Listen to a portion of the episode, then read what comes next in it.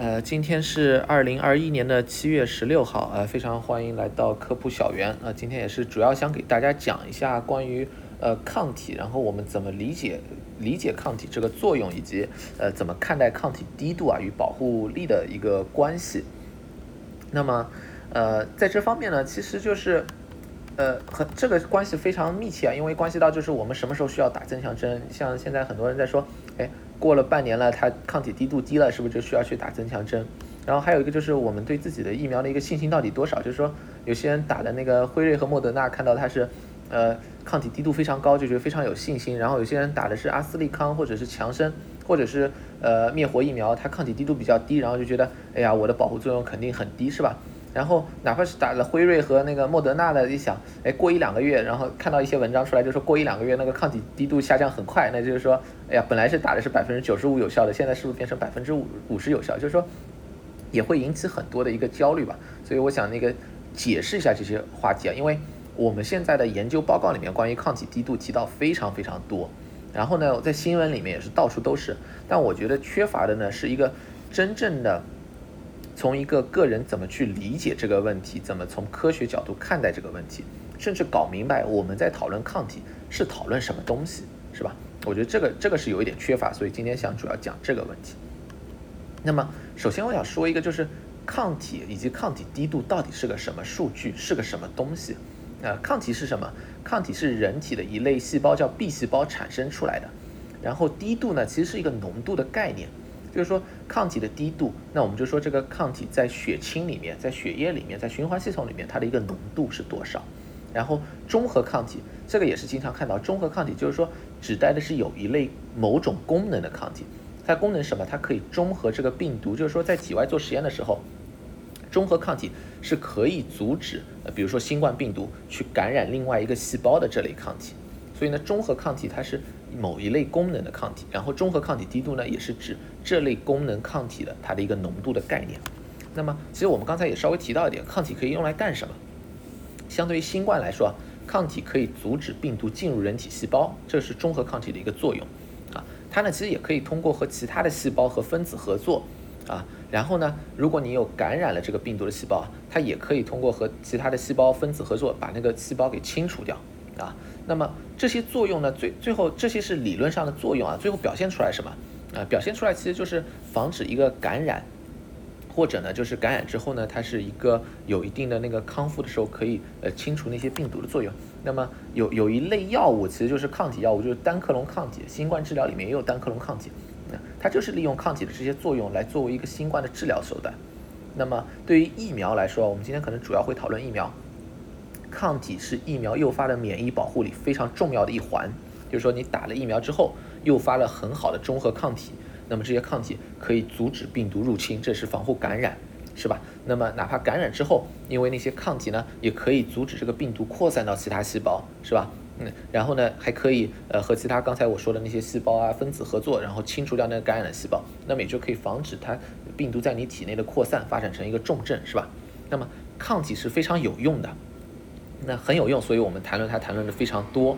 啊，但同时另外一个方面呢，抗体也非常好测，为什么？它就在血清里面，很容易检测，啊，这因为非常好测，这也是为什么我们听到它非常多的一个原因。呃，为什么？因为临床试验里面最容易测的其实就是一个抗体的抗体的低度。你你把人叫回来，血清一血血液一抽，血清你可以存起来，你你甚至放冰箱里面，一年之后你测都没有问题，是吧？但是很好测啊，很好检测，不代表我们就，啊。测出来的数据我们用对了，或者说我们理解这个抗体数据理解对了，啊，为什么？我我觉得你在看到一个抗体数据的时候，呃，你要考虑一下，你为你打算用这个抗体数据来说明什么问题？呃，一个问题说明就像呃抗体，就像我们说的那个你免疫反应之后会产生抗体嘛，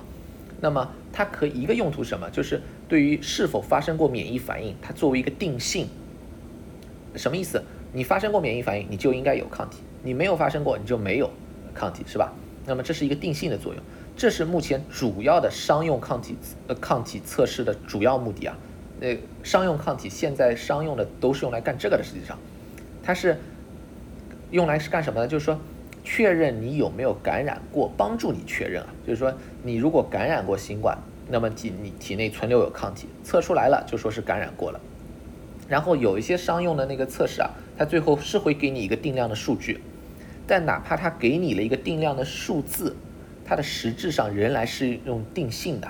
它不是说那个数字高就对应免疫保护力高或者以前发生的免疫反应大，不是这么回事情，它实际上还是告诉你，哎，你有过免疫反应，然后这个抗体呢就是这个免疫反应留下来的一个痕迹，我是告诉你个定性。那有多少人在关注这个定性的话题？很少。为什么？你感染过没感染过？有些人你你都知道你感染过，你生过病是吧？呃，而且感染过没感染过，对你生活有多大影响吗？好像也没多大影响，是吧？你现在都已经恢复了嘛，是吧？也就没什么用。我们现在很多人在关注这个抗体啊，更多的呢其实是希望，呃，从一个抗体与免疫保护的相关性来考虑的。啊，我们在想说什么？我们在想，我去测个抗体，它给我一个数值，这个高，这个抗体低度，哎，这个数字能不能对应？出来用来衡量我的免疫反应的强度，用来反映出呃，如果我接种疫苗的话，疫苗保护的作用，它是一个定量的替代指标，是吧？啊，这个时候，这个其实呢，最近也有一些进展，也也也是在网上经常被大家讨论的啊。比如说，呃，前段时间呢，《Nature Medicine》上面有一篇文章啊，它就是一个建模，它是怎么建模？它把不同抗体呃不同疫苗诱发的中和抗体低度高低。离最后表现出来的有效性数据呢，做了一个相关性，是吧？啊，然后呢，得出结论就是中和抗体低度越高的疫苗，它产生出来最后的有效性也最高。最后三期临床试验做出来的，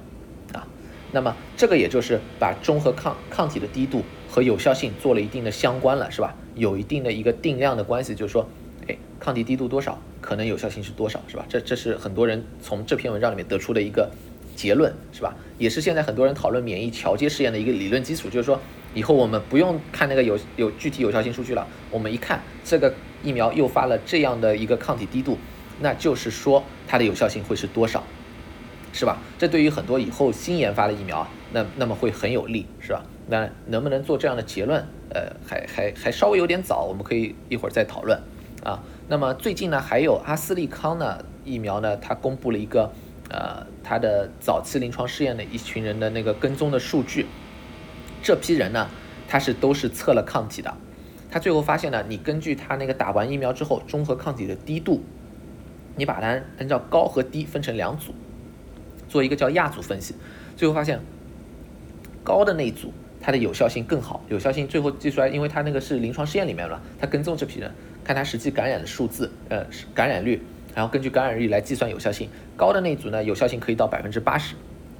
低的那组呢，只有百分之五十。那样呢，这是第一个，就是把那个在同一个疫疫苗里面明确的把那个中和抗体低度和有效性有一个关联了，是吧？那么这篇文章呢，很多人也就是说，以后我们可不可以根据我体内的抗体来确认我的有效性？就是说我我现在可以。我打了一个疫苗，抗体是多少？那么我的有效性是多少？如果抗体低的话，那我考虑要再去打一针，就是说所谓的增强针的问题。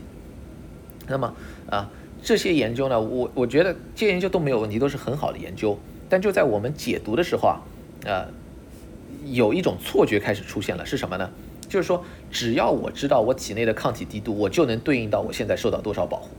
甚至有些人觉得，哎，我去测一下抗体是吧？抗体高的，那我现在疫苗的有效性在我身上是百分之九十；如果抗体低，那就疫苗有效性百分之五十，是不是这么回事情？啊，不是的，为什么？就是说，抗体低度与疫苗有效性高度相关，不是这么理解的。它不是说真的就是一个抗体低度对应着一个疫苗的有效性。我可以给大家举，再再给大家提一个例子啊，大家可以思考一下，为什么这个这个绝对是不能这么理解？mRNA 疫苗的中。你打了疫苗之后啊，呃，差不多两周打完第二针的两周之后，这是一个抗体的一个高峰的情况啊，差不多是在这个，呃，他们临床试验一般也都是测这个时候的，测出来呢，对应于康复者血清，它一般可以高比那个 mRNA 疫苗诱发出来中和抗体低度，可以到那个康复者血清的三到四倍。那它对应的有效性是多少？你想这个疫苗对应的有效性是百分之九十五、九十四是吧？那三期临床试验做出来的，哎。但是这个抗体低度是会下降的，特别是呃前段时间还有一篇 ACS Nano 的一篇文章，就是说一两个月之后下降特别多。哎，这个如果半年之后啊，这个抗体低度下降到原来的高峰的百分之五十了，那我问你，这是不是意味着这个疫苗的有效性就只有原来的一半了，还是多少呢？它有效性对应的是多少啊？呃，那么这这个本身就是说，但是现在做出来是它跟踪了半年，有效性没有下降呀，是吧？所以呢，你就不能简单的把一个低度与有效性做一个绝对的呃对应。实际上啊，呃，包括 Nature Medicine，还有包括那个阿斯利康啊，呃，它那个不是在做一个抗体低度与疫苗有效性的绝对的一个一一对应的数字关系，它做的是什么？它在考虑的是抗体这些中和抗体低度反映的在那个时间，在你刚打完疫苗能激发出来的中和抗体低度，它是拿这个来。代替一个什么概念？代替一个免疫反应强弱的概念。你这个疫苗在这个时间段激发呃激发的中和抗体低度非常高，反映的是你这个疫苗诱发的免疫反应非常强。那么可能对应的就是它的免疫保护作用非常好。再接下来对应到是你的防止感染的作用啊，百分之九十五的有效性，有效性非常高，是这样来的。它不是绝对的说，因为你激发了啊比那个康复者血清高三到四倍的啊中和抗体，要有那么多的中和抗体，对应的是百分之九十五的有效性。如果你抗体一开始下降了，这个中呃这个有效性就开始下降，不是这么回事情，是吧？啊，那么我们说到中和抗体确实是有作用的，是吧？那么你刚接种完两周之后啊，免疫反应发生完全，抗体处于高峰啊。这个时候的抗体数字呢，自然是代表这个时间段的里面你体内可以保护你的一个呃抗体的数据，是吧？啊，但是呢，一两个月之后呢，抗体低度都会出现一个明显的下降，这个是很正常的，是不是？就一两个月之后，你能保护你的呃能能保护你的免疫作用就下降了？不是这样的，因为这个最后啊，免疫反应发生之后啊，更重要的是一个免疫记忆的过程，是吧？啊，因为就是说。你考虑一下啊，那个就是我我们那个疫苗接种之后啊，那个 B 细胞产生抗体，但在产生抗体的过程当中呢，其实它也形成了我们叫它记忆 B 细胞，是吧？这些记忆 B 细胞呢，它会在人体内存留啊。如果你再遇到这个，它它不会不断的产生那个抗体啊，嗯，它它会逐渐就是呃进入一个叫什么啊比较安静的阶段，就是说它就待在那儿了啊。如果你再度遇到这个病原体，比如说再度遇到新冠，是吧？那么这些针对新冠的记忆 B 细胞会再度大量产生它的抗体，这时候呢，你又会得到一个很好的保护，是这样的一个情况啊。因为抗体作为一个分子啊，人呢都是有新陈代谢的，它抗体呢不是产生了之后永远待在那里，不是这么回事情啊。你甚至可以那个单克隆抗体那些药物啊，如果你打进去啊，我们一般认为那些抗体啊，半衰期多久？呃，一周到两周就一半的抗体，如果你你这一半的抗体就会被代谢掉。是吧？那人体里面产生的抗体也是一样的，它都有半衰期。你接种完疫苗之后产生了很多，是吧？因为这时候是一个免疫反应形成的过程嘛，嗯，产生很多抗体，呃，是一个高峰。接种完两周之后完全形成了，啊，但是你过一段时间，它因为有一个代谢的过程，这个会慢慢消失。然后呢，呃，这个时候你又没有遇到过那个新冠的病毒，是吧？没有遇到的情况下，哎，那么它人体也不需要不断的产生这个抗体啊。是吧？那些记忆细胞啊，都会处于一个比较安静的状态，你就看到它那个抗体低度呃慢慢下降，呃一两个月之内呢下降特别快，然后一两个月之后呢就是缓慢的下降。像阿斯利康他们做出来，他跟踪了一年，打一针阿斯利康疫苗，呃半年之后差不多是百分之五十，一年之后只剩下高峰时候的百分之三十，是吧？但是如果这个时候你再遇到新冠病毒，它那个抗体又会非常快速的拉升到更高的一个情况啊，那些抗体呢又可以保护你。其实我们那个疫苗的长期保护是那个记忆细胞，是我们留下的免疫记忆，不是说每一个时间段里面血清里面啊绝对的一个抗体的数值，不不是不是靠那个血清里面暂时存在的抗体，不不是这样的，因为你一旦遇到病毒之后，它又会产生大量的抗体，呃，是可以保护你的，是吧？这也是为什么，就是说，呃，你像我们讨论第三针这个问题，就是说现现在吵得比较厉害。啊，辉瑞就说，呃，你看啊，辉瑞、莫德纳其实都这么说，就是说，你看啊，过了六个月了，过了八个月了，那个体内的抗体下降了，呃，我我把那些人拿呃叫回来，呃，之前打的最早一批打疫苗的人，我我把他血清再抽出来，我都中和不了现在的德尔塔病毒了，怎么办啊？我必须得再给他打一针，你看我再打一针，他疫苗呃他那个血清那个抗体低度又上去了，就可以把这些病毒都给中和了，是吧？这是这是这这这我们需要这么做，是吧？它这样一个理论啊，但实际上这里面就有一个误解，就是说你过了六个月，过了八个月，你那个血清抗体滴度确实下降了，但是是不是说你的记忆细胞就没有呢？不是的，因为你你明显现在也有研究做出来，就是它会产生一个长久的记忆细胞，是吧？那些记忆细胞呢，你你在碰到的时候，你又可以产生很多抗体。实际上，甚至他们第三针也是通过刺激那个记忆细胞，再把那个产生大量抗体。因为第三针它其实也是一个抗原嘛，啊，相当于是让它再遇到这样一个抗原，那么这些记忆细胞又发挥作用，又产生这么多抗体，是吧？这不是说第三针的增强针是好像是原来的免疫反应完全没有了，我现在再从头开始，不是这么回事情，它是基于前面之前的。那么实际上，如果你那个时候啊，你再遇到一个病毒，它也会迅速产生啊那么多的抗体。还是会有很应该还是会有非常好的保护作用的，呃，这个呢可以根据他们跟踪出来的结果来看，实际上跟踪出来跟踪六个月的时候，呃，像辉瑞、莫德纳他们实际的有效性呢几乎没有下降，是吧？当然我们可以以后看它以后跟踪更久会不会有一些变化啊？但是目前呢没有没有看到它一个变化，呃，那那你想一下，跟踪了六个月的时候，呃，它体内的抗体滴度难道还是会是它刚打完两针那个峰值吗？不会是的。啊，但是为什么它有效性没有下降呢？就是因为我们有这个免疫记忆，是吧？会有这个帮助的作用。所以呢，我我觉得这是一个非常关键的，就是我我我们要理解，就是说啊，抗体低度到底是在说什么事情？哦，我我们是要看到，就是说，呃，在做的那些，就是相对于想做那个免疫桥接实验啊，或者说拿这个抗体低度来推测疫苗有效性啊，其实是我们希望拿的是。呃，抗体低度来对应免疫反应的强弱，而且这个抗体低度呢，是指的是你接种完疫苗之后的一个峰值，他希望拿这个去取代，不是说，比如说半年之后我我来我来测你一下，然后拿这个去对应，不是这么回事情啊，因为峰值的时候是可以反映到你初次免疫反应的强度的，然后。还要注意一点啊，就是说，经常有人在比较不同的疫苗，就说拿它的峰值来比较，然后都说就是这个很低，所以就不行；那个高，所以就肯定好。啊，这里我觉得呢，它呃这样的比较不是说完全没有道理啊，但另外一方面你要考虑不同的疫苗技术是不一样的。嗯，所以所以呢，就是说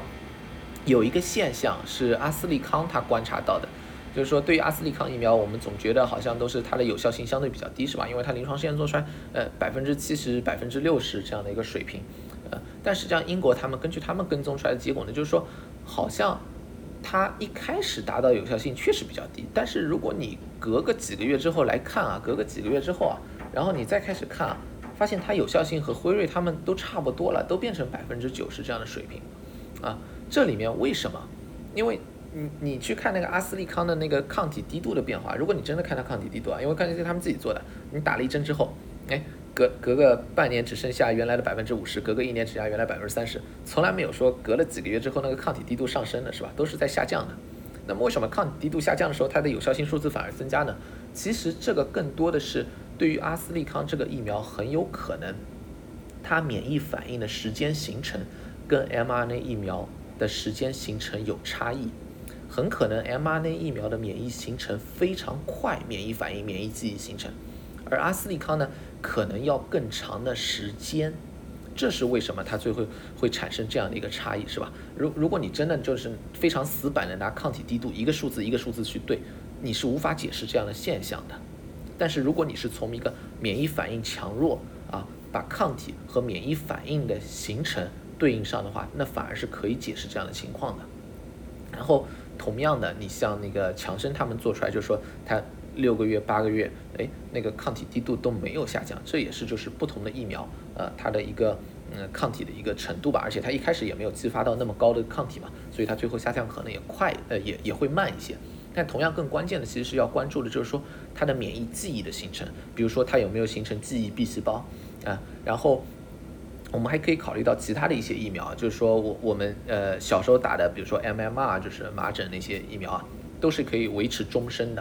啊，然后呢那个呃乙肝疫苗应该也是不需要打增强针的吧，也也是维持时间非常非常长的，啊，还有呢就是破伤风，我们是十年打一针，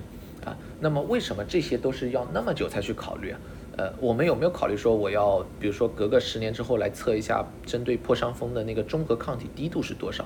呃，没有低度我打增强针，有低度我就不打，好像没有这么做。我们都是十年打一针，为什么？其实这些都是因为它的一个记忆细胞的形成，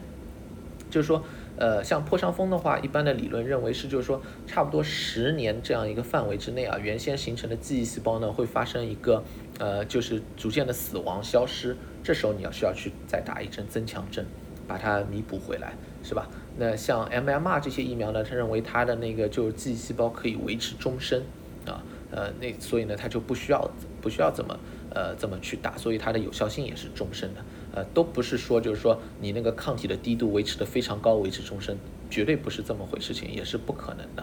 啊，乙肝也是一样的，呃，不是说那个呃疫苗低度呃它那个低度下降了，你这个你就需要去打一针增强针。没有这么回事情，它的保护作用仍然是在的，因为它形成了很好的记忆的细胞。回到新冠来说呢，就是说现在也有研究，比如说包括那个呃 mRNA 疫苗，两两款 mRNA 疫苗都有研究，就发现，哎，它在那个淋巴结的那个增发中心，它形成了一个很好的免疫记忆，是吧？都是几个月之后形成的，呃，这个其实就意味着它会有一个长期的免疫记忆的形成，那么这个疫苗很有可能是长期有效的。啊，没必要，就是非常纠结于，哎，一个月之后抗体低度下降了，是不是我现在的疫苗从百分之九十五的超级好的疫苗变成一个百分之五十的 so so 的疫苗？不是，不是这么回事情，不用这么去担心啊。然后，呃，这些免疫记忆呢，还需要去进一步的研研究分析，以后可能我们会有更多的数据，呃，来显示这些记忆细胞的它的一个，呃，到底能存活多久？不同的不同的疫苗不一样，因为。呃，流感疫苗呢，它的呃维持的有效性比较短，这里面有两个方面原因，一个呢是流感它的突变，我第二年碰到的流感就不一样了，但另外一方面呢，就是流感疫苗呢一直就没有激发很好的一个长效的免疫记忆，这这里也有研究发现的，就是说，呃，最最长效的免疫记忆呢是靠什么？对于抗体形成来说，其实是靠一类特殊的 B 细胞，它叫浆细胞，呃，浆细胞形成之后呢，会到人体的骨髓里面。那所以呢，这个非常难测，因为毕竟在骨髓里面，你你很难很难去检测。但是就以往的研究看来呢，就是说，